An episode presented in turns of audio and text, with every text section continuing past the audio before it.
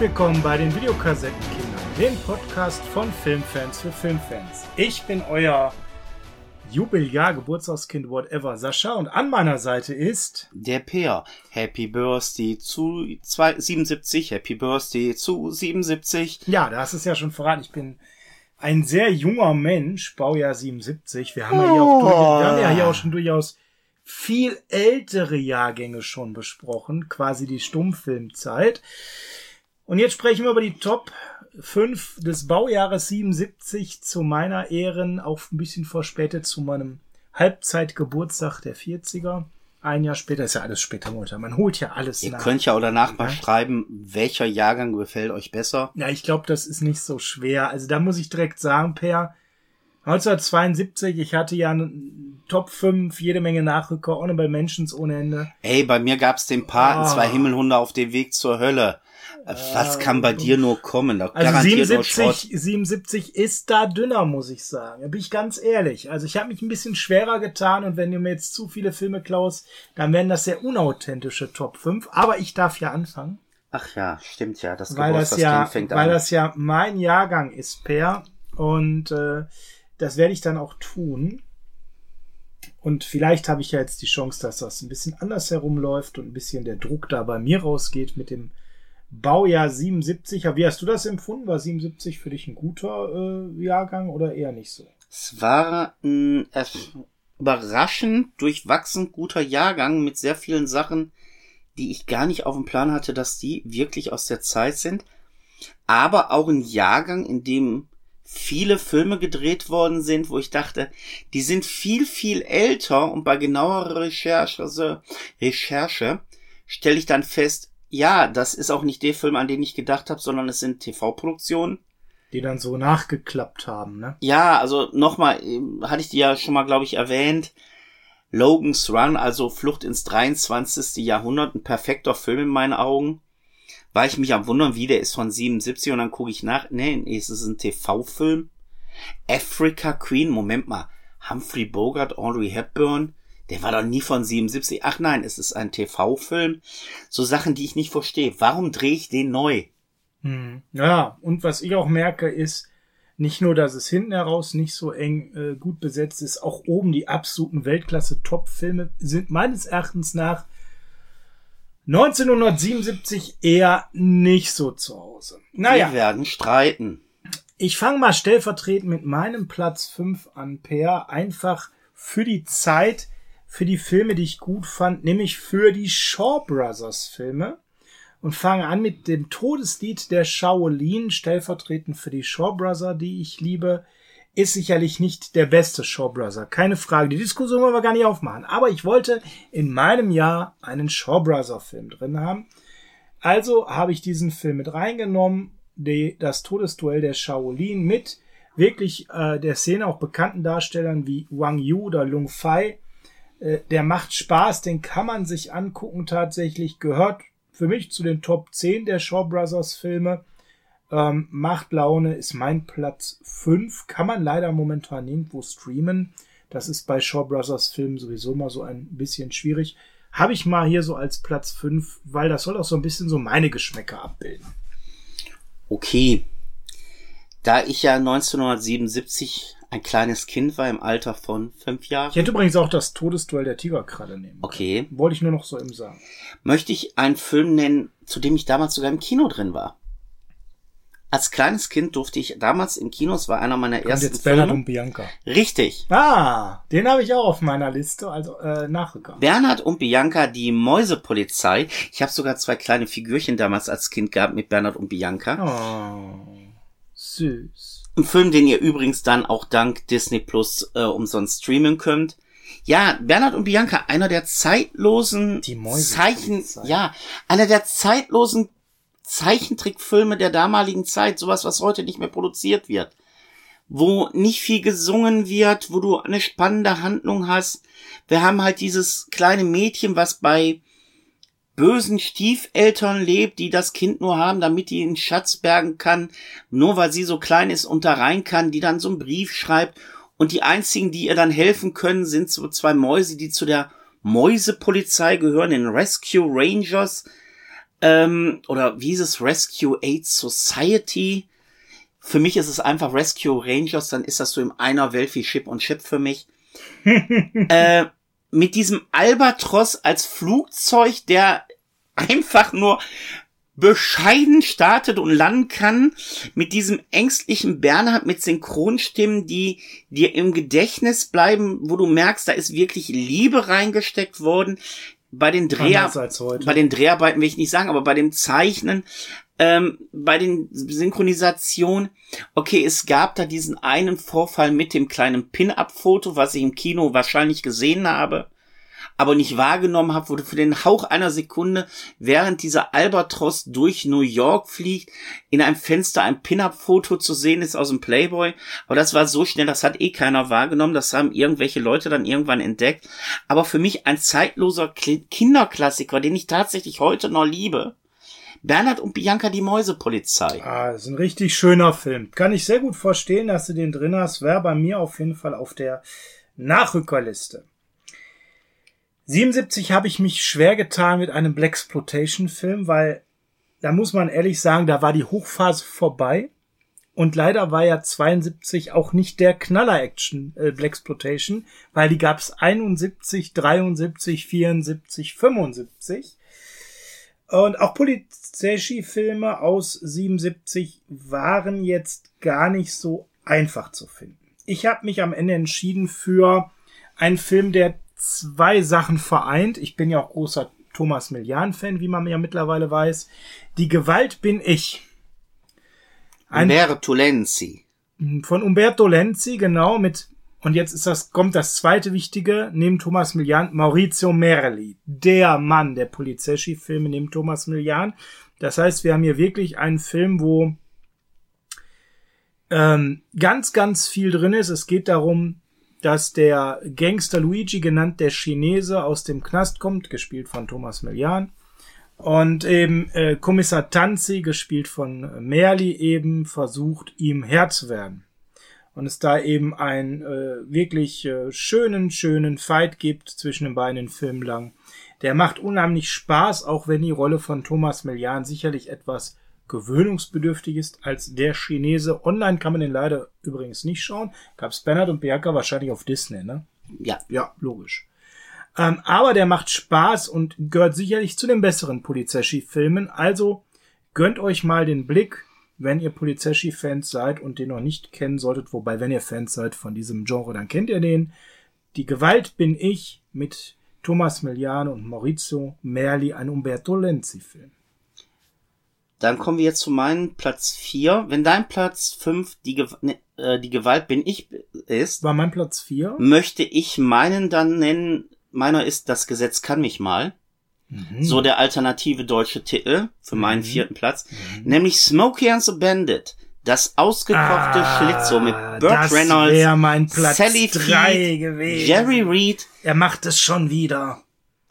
Mit einem Song, den ich liebe wie Sau, der es auch geschafft hat, bei Circus Halligalli als Titelmelodie zu sein, nämlich Eastbound and Down.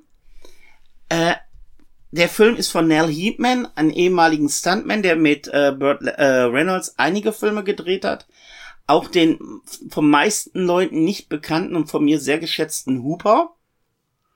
Ich weiß gar nicht, wie der auf Deutsch heißt. Äh, um Kopf um Kragen war das genau. Aha. Auch ein sehr schöner Film. Ja, ja. Mit einem jungen äh, Darsteller von John Michael Vincent. Mhm.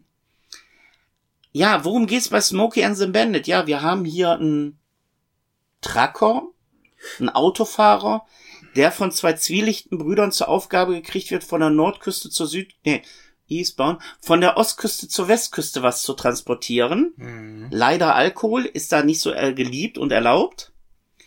Und unterwegs, äh, ja, gabelt Burt Reynolds die junge Sally Field auf, die gerade von ihrer Hochzeit geflüchtet ist Burt Reynolds aka Smokey nimmt sie natürlich ganz uneigennützig mit, ohne zu wissen, dass äh, ja der Bräutigam nicht irgendwer ist, sondern der Sohn des örtlichen Sheriffs und da beginnt so eine nette kleine Hetzjagd.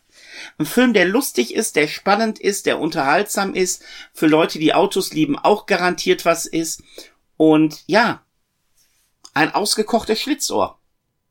Dann Meine Nummer vier. So früh hatte ich den bei dir nicht erwartet. Du, da gibt's noch so viele ich andere dachte, Filme. Der kommt etwas höher und deswegen habe ich den jetzt eben auch so ein bisschen geschoben und er hat es wieder getan. Er hat mir wieder einen äh, Film geklaut. Du, es wird wahrscheinlich eine Retourkutsche geben. Ich bin mir da gar nicht so sicher. Wenn ich jetzt ein bisschen umdisponiere, dann ja, ich glaube, so wird ein äh, Schuh draus. Dann ist mein Platz drei. Du weißt, ich bin Cronenberg-Fan. Ja. Rabbit, bete, dass es nicht dir passiert. Ah, den habe ich auch schon. Ja, der tut weh. Ah, okay. Einen kleinen Schmerz habe ich verursacht. Ja. Der gefällt mir persönlich sehr, sehr gut. Äh, gehört zu den Cronenbergs, die man gesehen haben sollte. Das Tolle ist, den könnt ihr momentan umsonst bei Netzkino streamen. Ein Anbieter, den wir gar nicht so oft benennen, den ich hier aber mal herausstellen möchte, weil die immer wieder tolle Filmklassiker anbieten, ganz umsonst. Und ihr könnt ihn auch sehen bei Amazon Prime im Streaming-Abo. Worum geht's? Äh, ganz kurz zusammengefasst, dass es einen Motorradunfall gibt und die Verletzte kriegt eine Operation und dort wird so operiert, wie man das sonst noch nie macht. Das ist was ganz Neues, was man ausprobiert. Es wird Hautgewebe von dem Unterschenkel genommen und verpflanzt in einer sogenannten Neutralisierungsphase. Und dort entstehen dann aber aggressive Mutationsformen mit dem Resultat, dass die eben, ja, einen gewissen Durst entwickelt. Ne? So könnte man ja. ja, nach menschlichem Blut und eben auf Zapfform geht. Der Film macht Spaß, ist jetzt sicherlich nicht der aller, allerbeste Cronenberg, aber einer seiner besseren definitiv.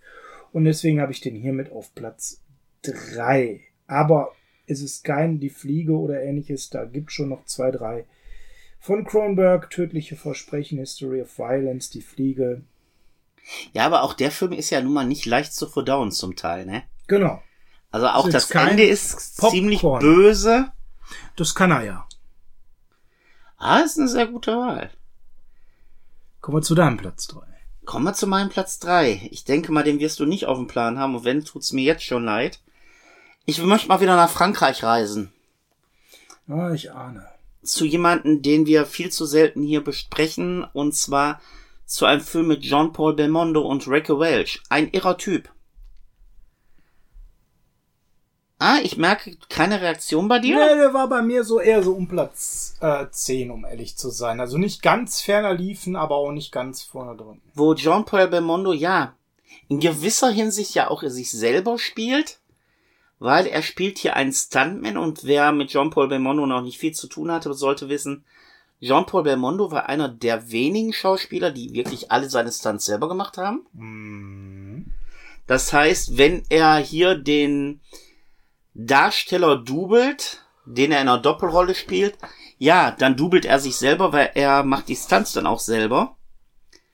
Und wir haben hier eine nette, lockere, leichte Komödie mit Raquel Welch, äh, mit wirklich fantastischen Stunts zum Teil. Typisch französischen Humor, der nicht so sehr über die Stränge schlägt. Ja, einfach ein Film, der Spaß macht. Wo es eigentlich im Großen und Ganzen darum geht, ja, er ist ein Stuntman, hat eine Freundin, hm, für Dreharbeiten lässt er auch mal seine Hochzeit sausen, sie trennt sich von ihm, er versucht wieder mit ihr anzubandeln, ja, und sie bringt ihn dadurch in Situationen rein, die nicht so angenehm für ihn sind. Also meine Nummer drei, ein irrer Typ mit Jean-Paul Belmondo und Rachel Welch.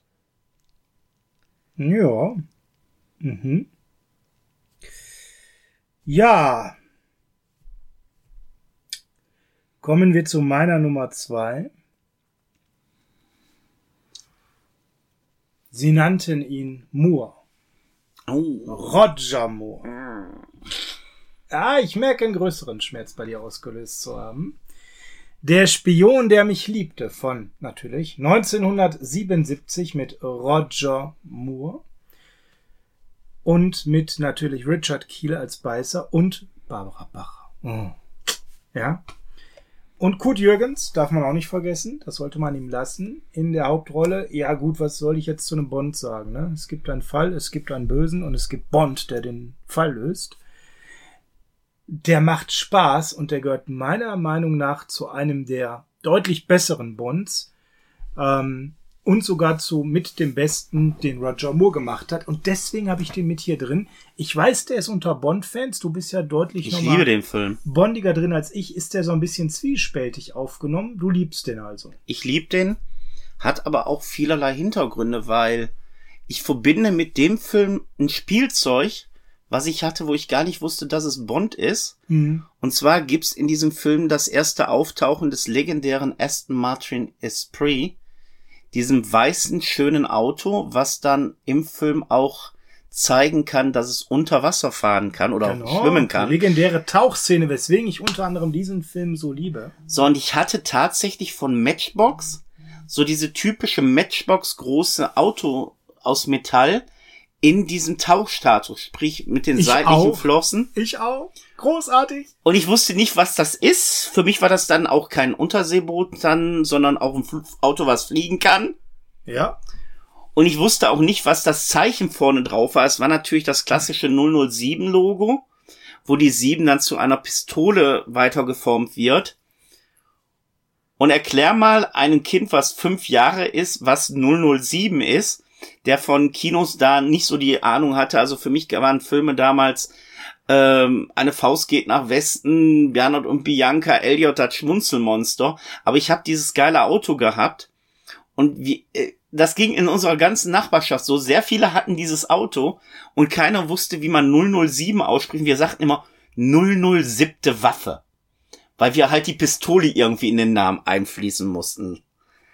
Aber ich muss dazu sagen, Jahre später habe ich mir dann auch dieses kleine Metallauto geholt, wo du vorne auf den Knopf drücken kannst, wo das dann ausgefahren ah, ist. Ah ja, total gut. Hinten konntest du dann auch noch so äh, kleine Torpedos rausschießen. Äh, wenn ich es irgendwo finde, ich äh, werde das hier mal einblenden gleich bei für die Leute, die das auf YouTube sehen und hören. Aber der Spion, der mich liebte, klar, ist ein genialer Film, ein spaßiger Film. Beißer war in dieser, also Richard Keel als Jaws war in dieser Folge auch noch richtig gut. In Moonraker hätte ich ihn nicht so gebraucht. Aber nein, also der Spion, der mich liebte, ich lieb den. Tatsächlich. Also der Spion ist nicht nur der mich liebte, ich liebte auch den Spion. Gebe ich dir voll und ganz recht. Meine Nummer zwei. Kommen wir zu deiner Nummer zwei. So, meine Nummer zwei. Ja, ich muss jetzt mal eben taktieren. Mhm. Hm. Ich will dir deine Eins nicht nehmen, weil meine Eins wirst du nicht nehmen. Folgedessen werde ich ein anderes Meisterwerk erwähnen. Mhm. Ich glaube, dass du komplett falsch liegst mit meiner Nummer eins. Wir werden es ja sehen, weil ich. Ist nur so mein Gefühl. Meine Nummer eins kommt aus Italien. Aha. Von Dario Argento. Aha. Suspiria. Ist deine Nummer zwei. Ist meine Nummer zwei, Entschuldigung. Damit nimmst du mir jetzt meine Nummer eins. Oh, Echt? Ich, hab, ich hätte jetzt einen anderen Film bei dir erwartet. Mein absoluter Lieblings-Argento-Film. Das tut mir jetzt leid. Sagt er jetzt so. Du, guck mal, man könnte es ihm fast glauben, ne? Ich habe echt einen anderen Film bei ja, dir da erwartet. Denkt er, da denkt er jetzt so, ja, komm. Ich hätte jetzt echt einen anderen Film bei dir erwartet. Suspiria, weil ich ja, ja, ja, sagt er jetzt. Ja. Nein, Suspiria, also wirklich ein Meilenstein des italienischen Giallos. Ähm, ein Film, der man kann ihn nicht erklären, man muss ihn sehen. Also Suspiria lebt durch seine Optik, durch seine Farben. Es geht eigentlich darum, dass äh, eine junge Frau aus den Vereinigten Staaten kommt nach Freiburg. Aber sind wir wirklich in Freiburg? Weil es zeigt uns. Ja, zu, nicht so wirklich, oder? Also es wird gesagt in der deutschen neuen Synchro, wir sind in Freiburg, aber in der alten Synchro, aufgrund der Optik, die wir auch sehen, sind wir natürlich in München. Und sie kommt da zu einer Tankschule, wo, ja, mit den anderen Mädchen was passiert. Es gibt Tote, es gibt unheimliche Sachen. Es gibt die Mutter, wie sie in der Geschichte genannt wird, äh, Mother Suspiria. Und äh, man muss den Film sehen, ähm, weil allein die Optik ist so genial. Und eine Sache, die mir erst bei Jahre späteren Schauen aufgefallen ist, weil man mich darauf hingewiesen hat.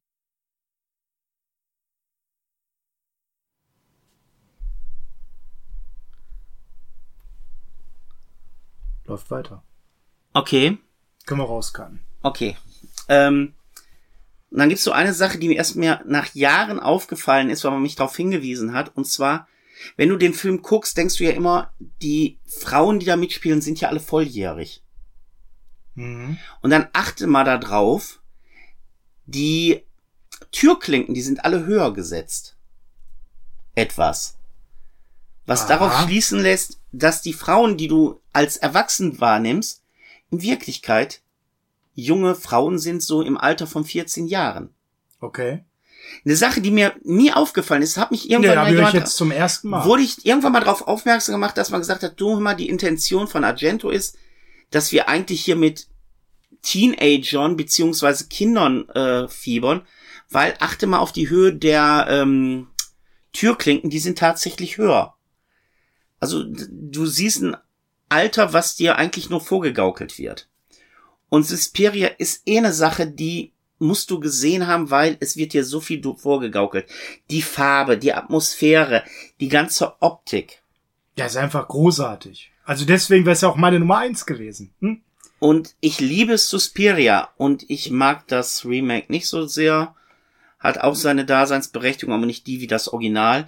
Und Suspiria ist eigentlich auch der Film, der wirklich zementiert hat, warum Dario Argento in den 70ern bis Anfang der 80er wirklich der italienische Regisseur für Jallos, für diese Art von Horrorfilm war. Ja, und dieses, diese Mischung aus Horror, Fantasy, Giallo-Aspekten. Und auch die Einsatz, der Einsatz der Musik von Goblin ist auch hier wieder ja, wow. Super. Also, aber man muss ganz klar sagen, das ist ein Film, den müsst ihr erleben. Da können wir jetzt. Ich fände auch ein Review hier super schwer, weil der Film ist ein Erlebnis visuell in einem ganz hohen Maß, wie man es selten hat. Und deshalb eben auch ganz, ganz schwer zu sagen, hier an der Stelle, ähm, wir beschreiben das. Man muss ihn wirklich mhm. gesehen haben und gönnt euch den. Also es, du kannst nicht einen Traum nacherzählen. Also das passt am besten. Suspiria ist für mich ein Albtraum. Und ein Albtraum, oder du kannst einen Traum nicht nacherzählen. Ein Traum musst du erlebt haben, du musst die Gefühle gehabt haben. Und das gleiche ist bei Suspiria. Es ist einfach ein Traum. Ja, äh, dann tut's mir leid, dass ich dir jetzt deine Nummer eins geklaut habe. Er hatte habe. mir übrigens, das ist jetzt vielleicht schon ein bisschen bei den Schwärmereien über den Film untergegangen, er hatte mir meine Nummer eins geklaut. Ich wollte es vielleicht nur noch mal gesagt Tut mir wirklich leid. Dass er mir meine Nummer eins geklaut hat. Ich hatte echt gedacht, bei dir kommt jetzt was anderes. Mm, wahrscheinlich was, was total anderes. Ja, ich hatte gedacht, du würdest jetzt das erwähnen, was, dass wir so eine Kontinuität zum letzten Mal hätten, dass vielleicht meine Nummer eins zum letzten Mal jetzt so in der Art auch deine Nummer eins diesmal wäre. Ja, ich kann das verstehen. Ich muss aber sagen, das ist tatsächlich einer der Filme, die ich von den beiden gar nicht so mag. Echt nicht? Nein, tatsächlich, tatsächlich mag ich diesen Film gar nicht so. Ich mag den eigentlich. Ja. Hätte ich vorher wissen sollen. Du hast mir nie erwähnt, dass du den nicht Ich mag den, ich mag den halt eben nicht so. Ja. Ja, gut. Ist jetzt passiert. Ja, kann man sich mal. Dachte, ähm, ich, ich äh, nehme jetzt mal einen Film aus 77, auch wenn er unseren Kinostart erst in 78 hatte, den ich persönlich sehr gut finde nämlich die unheimliche Begegnung der dritten Art. Den äh, nominiere ich mal nach. Das ist ein sehr, sehr guter Film. Ja. Von einem, man muss sagen, recht bekannten Regisseur, nämlich Steven Spielberg. Mit Richard Dreyfuss in der Rolle. Und mal was ganz anderes vom Genre, nämlich Sci-Fi. So im weitesten Sinne kann man sagen. Ne? Du bist nicht der Sci-Fi-Fan. Nee, aber es gibt dann doch diese kleine Handvoll an Sci-Fi-Filmen, die mich persönlich total mitgenommen haben. Und dazu gehörte das Ganze hier. Worum geht's so grob? Es geht darum, dass in der Wüste äh, Arizonas eben Forschungen stattfinden von dem François Truffaut und seinem Kollegen, dem Bob Belleben, und dass dort eine Entdeckung gemacht wird, nämlich, ja, soll man sagen, etwas, was spurlos verschwunden war am Ende des Zweiten Weltkrieges, wird wiederentdeckt aus einer Fliegerstaffel. steht nun vor ihnen, aber die haben keine Ahnung, wo die Besatzung hin ist. Logischerweise, die ist weg. Und sie wissen, oder es gibt ähnliche Entdeckungen parallel, wo sie hier diese, diese Wiederentdeckung haben, diese, dieses Flugkörpers, dass Flugzeuge fast in eine Kollision gehen mit nicht näher bekannten Flugobjekten.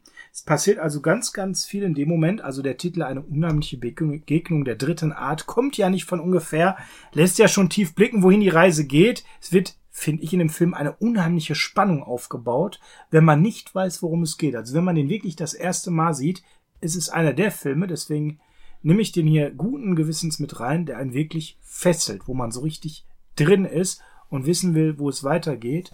Dann auch Auftritt von Richard Dreyfuss, der einen einfachen Arbeiter spielt und der eben auch eine dieser Begegnungen hat, die dann ihn persönlich sehr schwer mitnimmt. Und so werden diese ganzen Stories erzählt, bis diese Schicksale sich dann am Ende natürlich auch noch kreuzen. Wie kann es anders sein, Per? Wann hast du den das letzte Mal gesehen? Äh, letztes Jahr bei ZDF Neo. Da läuft er tatsächlich auch immer im meinen Augen besser gelungenen Director's Cut. Ja, das ist hier wichtig. Wo das Ende etwas erwähnen. verlängert worden ist, ja, da gibt's weil man Geld hatte. Ja. Ähm, der Film hat ja auch sehr viele Verschwörungstheorien angeführt, weil der Film ja mit von der amerikanischen Regierung, ich glaube, die NASA hat ihn mitfinanziert. Äh, da gab es ja jahrelang die Gerüchte, ja, der soll uns vorbereiten. Nein, die haben den einfach mitfinanziert, damit da kein Bullshit passiert. Aus dem Steuerabschreibungen. Äh, nein, ich gebe dir recht, der Film ist sehr stimmungsvoll, der Film ist tatsächlich auch stellenweise unheimlich. Ja, genau. Und das habe ich selten bei solchen Filmen. Aber ich habe ein kleines Problem mit dem Film. Du kennst das Ende? Nee, das ist noch niemals mein Problem. Und zwar, ähm, dieser kleine Junge, der Sohn von Richard Dreyfuss. Weißt du, wer das ist? Hm, jetzt nicht auswendig, nein. Das ist dieses Kind aus äh, Buddy haut den Lukas. Oder Buddy und sein außerirdischer Kleiner. Ach, dieser hartnervige Film. Ja, die beiden Bud Spencer Filme, die ich tatsächlich nicht mag. Der Junge kann da nichts für. Ich mag einfach den Film nicht. Oder die Filme nicht. Und der spielt tatsächlich in die unheimliche Begegnung der dritten Art mit. Habe ich gar nie so bemerkt. Äh, wenn du es nicht weißt, achtest du auch nicht drauf. Aber, ähm, ja, The Close Encounter, das ist wirklich ein geiler Film. Ich mag den tatsächlich. Und ich kann auch jedem nur empfehlen, also äh, schaut öfters mal bei ZDF Neo rein. Jedes Wochenende laufen da garantiert ein, zwei geniale Filme. Und da läuft halt auch öfters mal, gerade zur Weihnachtszeit, haben die so ein hartes Filmprogramm. Da laufen jeden Tag mindestens ein, zwei Kinofilme, die zum Klassikerbereich gehören. Und da war bisher auch immer die unheimliche Begegnung der dritten Art in der neuen Version bei. Kann ich nur empfehlen. Schaut euch den Film an. Ja, dann kommen wir zu deiner Nummer eins. Jetzt hast du plötzlich zwei Filme zur Auswahl. Ja, und ähm, ich könnte jetzt sagen, ich nehme den Film, den ich dir zugespielt habe. Aber das kann ich nicht dann findet der gar nicht hier in den Top 5. Äh, Nein, wir werden ihn gleich mal unter ferner Liefen dann erwähnen. So viel, viel Fairness muss sein. In den nahen Liefen eher, ne? Weil ich möchte den Film nennen, der wirklich meine Kindheit und mein Spielzeug geprägt haben. Und zwar, ich nenne den, ich habe verstanden. Und zwar dann auch den richtigen Titel in meinen Augen, ohne Nummer, ohne hier Episode, zwar Krieg der Sterne. Der wirkliche Krieg der Sterne. George Lucas Krieg der Sterne, das Ding, was den Kino Sommer 77 dominiert hat, wo wir alle Spielzeug hatten, wo wir Spielzeug hatten, wo wir auch nicht wussten, was das ist, weil das Spielzeug, die Figuren waren cool. Den Film, den habe ich ein paar Jahre später, ich glaube zwei Jahre später geguckt äh, in Verbindung dann mit, ähm, wie heißt er noch? Das Imperium schlägt zurück. Nebenbei die beste Fortsetzung, die es je gab. Ähnlich wie der Pate 2 übertrifft da der zweite Film auch das Original. Und Krieg der Sterne ist einfach ein Erlebnis. Wer Sci-Fi mag, wird den Film lieben. Wer, ja, Ritterfilme mag, muss eigentlich diesen Film lieben. Wer Abenteuerfilme mag, muss diesen Film lieben.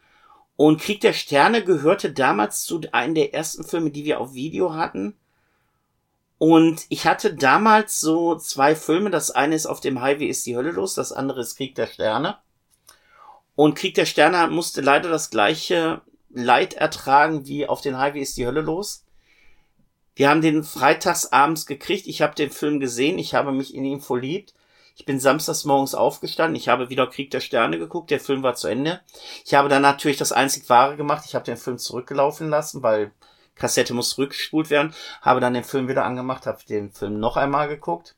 Danach ah, habe ich den Film ja, wieder zurückgespult. Das, das kenne ich zum Beispiel von Indianer von Cleveland oder Terminator 1. Und ich glaube, ich habe den am Wochenende fast ein Dutzend Mal gesehen.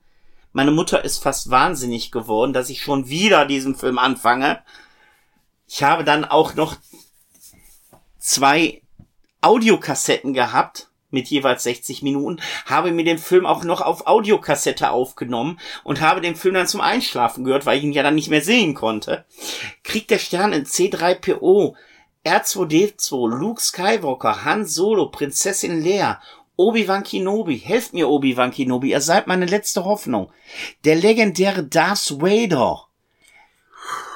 Nun bin ich der Meister. Ja, hallo, was gibt es Genialeres in diesem Jahr zu erwähnen, außer Krieg der Sterne? Ich wurde geboren. Was gibt es Genialeres und Wichtigeres außer Krieg der Sterne im Jahr 1977? Ich wurde geboren. Ja. Ja, das ist auch passiert. Das ist äh, natürlich auch Aber wir haben wirklich hier Bedeutung. die Geburt eines Genres, was auch dazu geführt hat, dass es jahrelang italienische Nachahmer gab, äh, dass äh, Sachen hm. wiederentdeckt worden sind. Oh. Hätte es Krieg der Sterne nicht gegeben, hätte es äh, Raumschiff Enterprise das neue Jahrhundert nicht mehr gegeben, hätte es generell kein Star Trek Wiedererwachen gegeben. Auch die Kinofilme Star Trek sind ja nur damals gekommen durch den immensen Erfolg von Star Wars. Und ja, ich liebe diesen Film. Ja, guck nicht auf die Uhr, ich höre ja schon auf. Lassen wir uns über andere Filme reden, die auch in dem Jahr gekommen sind. Ah, Mann, Welche hast du aber wenig erzählt zu dem Film. Du hattest ja. übrigens von mir eine andere Nummer eins zugespielt. Welche war das denn, an die ich wohl dachte? Also ich habe noch bei den Nachrekern Eraserhead, habe ich hier noch. Äh, ist Eraserhead ist... Mm, der ist natürlich schwierig. Müssen ich weiß nicht. Ist ein experimenteller Film, aber ich würde ihn gerne nennen, weil es ist ein David Lynch äh, und redaktionell sauber ist es, den zu erwähnen, weil der, auch wenn er schwierig zu gucken ist und nicht so eingängig, der ist schon gut gemacht. Also, Thematik ist schwer, es ist natürlich nicht der beste David Lynch-Film aller Zeiten. Da sind wir eher dann bei Twin Peaks, da sind wir dann eher bei Mulholland Drive, aber man kann den tatsächlich schauen. Und das würde ich auch mal dazu raten, wenn man auch was Experimentelles sich wagt, würde ich den einfach mal erwähnen. Gehört für mich zu den Honorable Mentions hier, die man genannt haben müsste, genauso wie ähm, an der Stelle Achterbahn. Ein wirklich guter, schöner Thriller. Ja, da geht's um eine Achterbahn. Muss ich eigentlich mehr sagen. Ein Bombenleger legt eine Bombe auf eine Achterbahn in einem Vergnügungspark, ähm, um da eben eine Erpressung durchzuziehen super spannend gemacht, inszeniert. Danach wird man nicht mehr so schnell in einen Freizeitpark gehen mit dem legendären Duo George Siegel und Richard Whitmark in der Doppelhauptrolle. Nebenrolle mal eben Timothy Bottons und Henry Fonda. Also für die damalige Zeit wirklich herausragend besetzt, der Film. Und der ist wirklich auf dem Punkt sehr, sehr spannend erzielt. Muss man hier einfach auch erwähnen für das Jahr 77. Ist bei mir tatsächlich ganz knapp nur an Platz 5 vorbei geschrammt. Die junge Helen Hand läuft auch noch durchs Bild. Also den muss man eigentlich auch mal gesehen haben. Weißt du, was du 1977 war auch gesehen haben hättest müssen? Ja, äh, auf jeden Fall. Telefon habe ich da noch drin. Richtig. Ja, ist auch noch ein wichtiger, auch sehr spannend. In der Hauptrolle äh, Donald Pleasance und Charles Bronson natürlich, wo es darum geht, ne, nicht aufzulegen, ja. Und oder erst gar nicht drangehen am besten. Oder erst gar nicht drangehen, ja.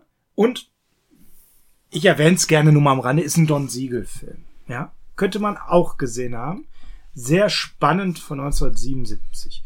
Sind so die, die man noch erwähnt haben. So, wie gesagt, es, es fällt dann doch sehr ab im Vergleich zu 72, aber das sind so Filme, die sollte man auf jeden Fall noch gesehen haben. Ich glaube, dann haben wir jetzt auch alle. Nein, ich habe da noch zwei Sachen. Zwei, zwei Sachen hast du noch. Zwei Sachen hast du, okay, habe ich noch. Dann, ja, okay. Ich fange mal erst mit der kleineren Sache an. Eine deutsche Produktion. Mhm. über fünf kleine Kinder. Naja, klein, die, die müssten so um die 13, 14 gewesen Ach Gott, sein. damit kommst du mir jetzt. Und zwar die Vorstadtkrokodile. Die Vorstadtkrokodile. Und zwar das Original. Ja. Mit Martin Semmelrogge. Martin, genau, damals noch, ne? Ein Film, der, ja okay, heute nicht ganz unproblematisch wäre, wenn man sich den anguckt. Aber mit dem Blick auf die damalige Zeit und äh, mit dem Blick, dass wir den als Kindern halt so geguckt haben, eigentlich ein Klassiker. Aber ich möchte einen ganz anderen Film erwähnen. Ja, einen hätte ich noch. Unternehmen ja, Moment. Capricorn würde ich noch reinschmeißen mit James Brolin. Hast du den auch noch? Nee, ich habe was äh, Geileres. Nee, nee, okay, dann würde ich den noch eben nennen. Mit James Brolin in Hauptrolle. Kann man sich auch auf jeden Fall noch angucken. Ist, äh, ja, auch wieder Science Fiction, aber mehr Thrill. Also da geht's um eine bemannte Mars-Mission, ähm, wo ein bisschen was schief geht. Sehr spannend erzählt. Ein Peter Himes Film. Teddy Savalas in der Nebenrolle da am Start. Kann man auf jeden Fall gucken. Hal Holbrook dabei, das O.J. Simpson mitspielt, verschweigen wir lieber mal. Ja, ich glaube, jetzt haben wir aber wirklich alles. Nein, ich habe noch den absoluten Aus, äh, Ausweichfilm für mich gehabt. Ausweichfilm. Regisseur und Hauptdarsteller, ein Mann, eine Legende, einmal Clint Eastwood. Ein Film, der eigentlich Dirty Harry sein könnte, ohne Dirty Harry zu sein, nämlich Der Mann, der niemals aufgibt. The Gauntlet. Ja. Clint ja. Eastwood als Shockley, der eine Zeugin zu sich nach ähm, überführen muss nach Arizona von Vegas aus, die sich dann als Callgirl empuppt, äh, die dann auch Wissen hat, was das ganze Polizeigefüge in Arizona in Schwanken bringt. Und ja, wo nachher ziemlich geile Action passiert. Mhm. Kann man, kann man auch noch angucken. Dann haben wir noch so einen Elefant hier im Raum, über den wir vielleicht reden müssen. Du meinst deine eigentlich von mir angedachte Nummer eins? Ja, den ich aber tatsächlich also klar, oh, ich hätte ihn jetzt auf fünf genommen. Ich hätte ihn auf vier genommen. Aber auf eins, das fühlt sich falsch an. Das erhöht den Film so ein bisschen. Den Elefant namens Wilbur haben wir im Raum. Ne? Klar, zwei außer Rand und Band ist von 1977 und wir lieben Spencer Hill Filme. Äh, brauchen wir beides nicht diskutieren. Worum geht's? Die beiden äh, haben wir keine Kohlen und beschließen, einen Supermarkt zu überfallen. Das geht äh, kräftig daneben. Aber sowas von kräftig. Und zwar so kräftig, dass sie anschließend mitten in die Polizeizentrale reinrennen und eigentlich dann auch direkt zur Polizei rüber wechseln. Ich mag den nicht sonderlich. Echt nicht? Nein. Ich mag den. Es ist, also er ist bei Disney in der Flat drin. Guckt euch den an. Ich mag an. den. Ich bin da nicht so drin. Also ich und ich mag auch die weibliche Nebendarstellerin, die da drin ist. Ähm, auch wenn sie nur eine kleine Rolle hat und in den Jahren anderen Film hat, weil das müsste der Film sein mit Laura Gemser, die in dem Film auch, äh, ne, die in dem Jahr auch natürlich einen Black Emanuel Film gemacht hat. Mhm. Und ich meine, das ist der Film, wo sie mitspielt. Also ich muss ganz ehrlich sagen, äh, mich hat der Film nie geflasht. Also ich nehme wahr, dass ganz viele den toll finden, aber auch da muss ich dass sagen. Der, dass das der dritt, viert, fünf beste Spencer Hill Film sein soll. Äh, äh, auch das ist ein Film, den ich tatsächlich im Kino gesehen habe. Mich lässt er so ein bisschen kalt. Also da sind. Ich mag den. Da sind vier Fäuste ein Halleluja, zwei Himmel und auf dem Weg zur Hölle, zwei wie Pech und Schwefel.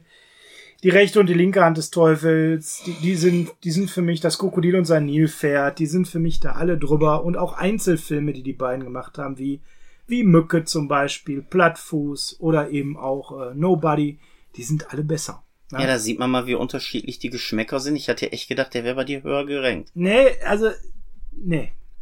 Aber sagt Vielleicht ihr uns doch mal, wie ihr den Film ranken würdet. Und sagt ihr uns doch mal und schreibt es gerne in die Kommentare bei Twitter, bei ähm, Instagram, Instagram, bei YouTube. Was waren eure Highlights aus dem Jahr 77?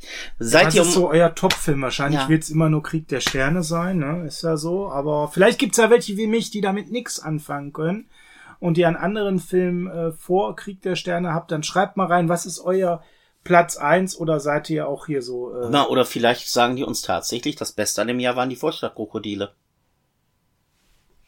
Mag sein. Wer weiß, was kommt. Ja, wer weiß, was kommt Was wir wissen, was kommt, ist eine Review zum Jahr 77, die ich mir wünschen darf. Und so viel kann ich schon sagen, es wird nicht Krieg der Sterne werden. Moment, so wie ich letzte Woche das Geschenk von dir gekriegt habe, kriegst du das Geschenk von mir. Nee, nee, ich habe ja also, gesagt, du darfst dir bei 72 aussuchen, ich suche bei 77. Ja, du weißt ja nicht, was ich dir zur Auswahl gebe. Das ist völlig in Ordnung. Also was machst du, wenn ich dir jetzt sage, du kriegst von mir Krieg der Sterne und die Vorstadtkrokodile? Großartig, ich freue mich. vielleicht haben wir mal eben eine Urlaubsvertretung für mich. Ja, und weil also, du Geburtstag hast, würde ich sagen, machen wir mal was ganz Einfaches. Sascha, werf uns doch mal raus. Ja, so viel zum Jahr 77, ein bisschen dünner als 72. Ähm, schreibt uns bitte auch nochmal zum Abschluss, wie findet ihr diese andere Form der Top 5? Wir waren ja zuletzt viel bei Darstellern und dann auch bei dem einen oder anderen Regisseur. Wie findet ihr das mal nach Jahren zu gehen? Freut uns da von euch Feedback zu bekommen, weil wir ja immer so ein bisschen variieren und was ausprobieren und dann wollen wir natürlich nicht nur die Klicks sehen und wie oft das gehört wurde, sondern eben auch, ob euch das wirklich gefallen hat. So, in diesem Sinne, liebe Videofreunde, an der Stelle, wir sind fertig mit dem Jahr 1977. Wenn ihr die Folge beendet habt, dann denkt daran, anschließend einmal Spotify zurückzuspulen, weil ansonsten Spotify eine Strafgebühr von einem Euro erheben wird. Ciao. Tschö.